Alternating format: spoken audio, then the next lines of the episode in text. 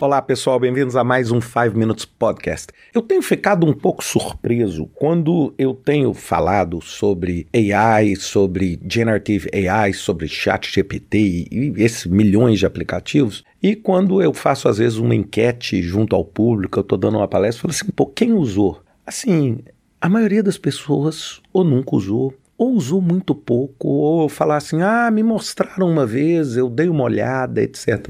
Isso é, me deixa um pouco assustado, porque, primeira coisa, né, eu não estou aqui querendo convencer ninguém a usar o chat GPT ou qualquer que seja a ferramenta específica. Mas assim, eu estou fazendo uma força muito grande para que todo mundo entenda o que que representa o que a gente chama de Generative AI, cujo exemplo talvez mais popular seja o chat GPT. Agora, não esqueçam, o óculos que a Apple lançou há pouco tempo é um exemplo absolutamente perfeito do uso desse tipo de tecnologia para simplesmente provocar uma disruptura num segmento completo do mercado.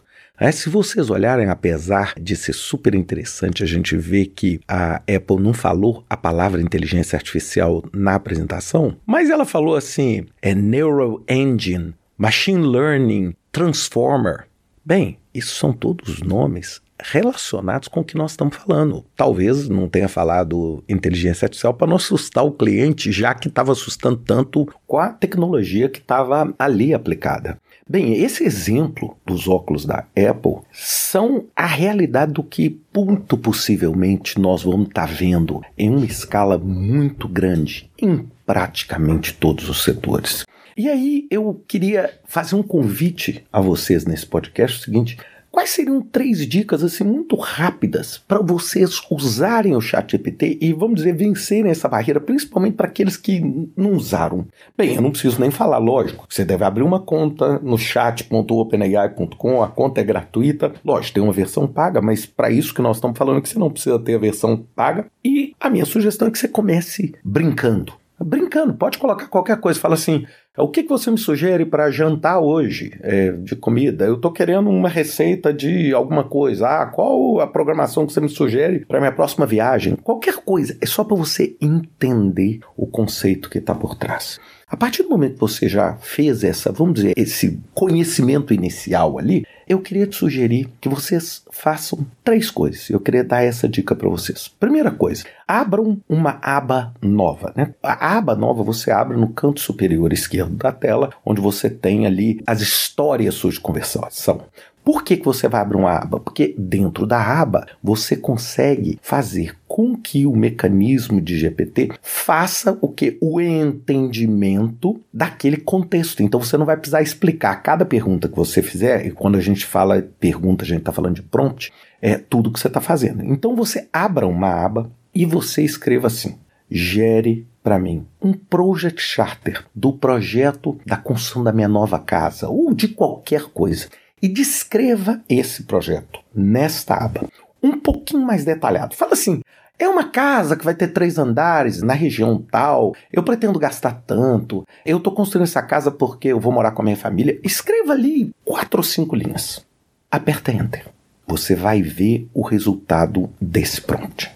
Aí você vai parar e vai clicar em uma aba nova. Você vai não fechar aquela aba, não, você vai deixar aquela aba ali e vai clicar numa aba nova lá no canto superior, como se você estivesse zerando uma conversa. E aí você vai escrever um outro prompt assim: Faça o project chart da construção de uma casa. E aperta o Enter. Compare as duas respostas. E vocês vão ter a primeira dica. A qualidade da forma com que você escreve a pergunta ou prompt influencia dramaticamente a resposta. Lembrem-se, o GPT não sabe o que ele está falando. O GPT não é consciente, apesar de um monte de gente achar diferente. Ele não é. Por enquanto ele não é. Ele pode até virar, mas hoje ele não é. Então ele não entende. O que, que ele faz? Ele simplesmente diz: quando você dá um prompt mais elaborado, esse prompt faz com que ele busque palavras. Lembra que ele foi pré-treinado, que sejam melhores e que vão ser mais eficientes naquele trabalho. Quando você tem um prompt mais frágil, ou seja, construir uma casa, pô, a casa pode ser qualquer coisa, vocês vão ver que a resposta vai ser mais limitada. Aí eu vou para a dica 2. Volte para aquele primeiro prompt, onde você colocou ali o Project Charter. E aí você escreva assim: por favor, me sugira uma lista de 10 riscos com probabilidade e impacto usando a escala muito baixa, baixa, média, alta e muito alta, e coloque eles em uma ordem decrescente de severidade, ou seja, eu quero o mais crítico primeiro e o menos crítico. Eu vou usar isso, escreva assim, para uma sessão de brainstorming. Ah, esqueci de falar. Pode escrever em português, tá? Escreva em português, escreva em russo, escreva na língua que você quiser. Aliás, pode misturar a língua também, não interessa, tá bom? Escreva e aperta o Enter. Aí, vá no outra aba, aquela aba menos, e fala assim: quais seriam os riscos dessa casa? Só isso, e aperta em Enter. Vocês vão ver a diferença entre a primeira resposta e a segunda resposta. E uma dica 3. Vamos dar um exemplo que é o seguinte: muita gente está estudando para a prova do PMP, por exemplo. Você já pensou em pedir algumas dicas de questões da prova? Peça!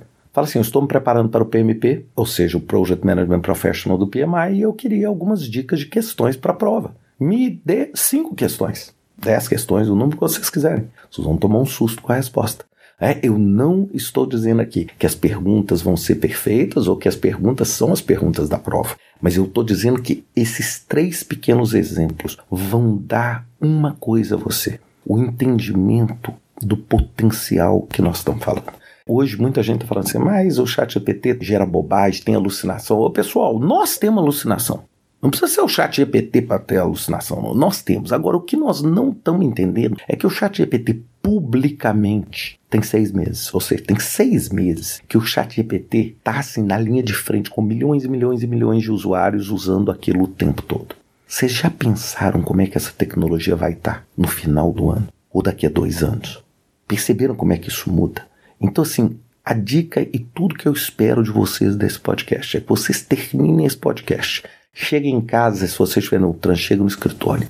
E, por favor, prometa para mim que vocês vão gastar 30 minutos fazendo isso.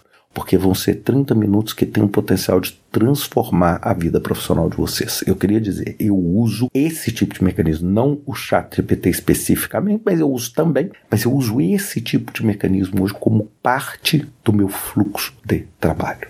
Eu uso, não é todo dia, eu uso inúmeras vezes por dia para aumentar. Por exemplo, às vezes eu vou escrever alguma coisa, eu coloco lá para ter uma opinião, uma segunda opinião. Eu falo assim: olha, eu encontrei esses riscos aqui. Lógico, não coloque nada confidencial, etc. Eu no meu caso aqui, eu tenho uma API privada, então eu consigo colocar alguns dados que, vamos dizer, não vão para a rede pública né, da OpenAI. Mas você pode exemplificar, você fala assim: olha, eu pensei nesses riscos aqui para minha última viagem, para minha próxima viagem. Você acha que tem mais algum? Sabe assim, aprende, adquire essa familiaridade. Vai ser uma diferença brutal na sua produtividade, na sua capacidade. E eu acho que é isso que vai tornar você mais capaz para entender, para tirar o medo e para assim adotar esse tipo de tecnologia como parte da sua ferramenta de trabalho. Pensem nisso e até semana que vem com mais um 5 Minutes Podcast.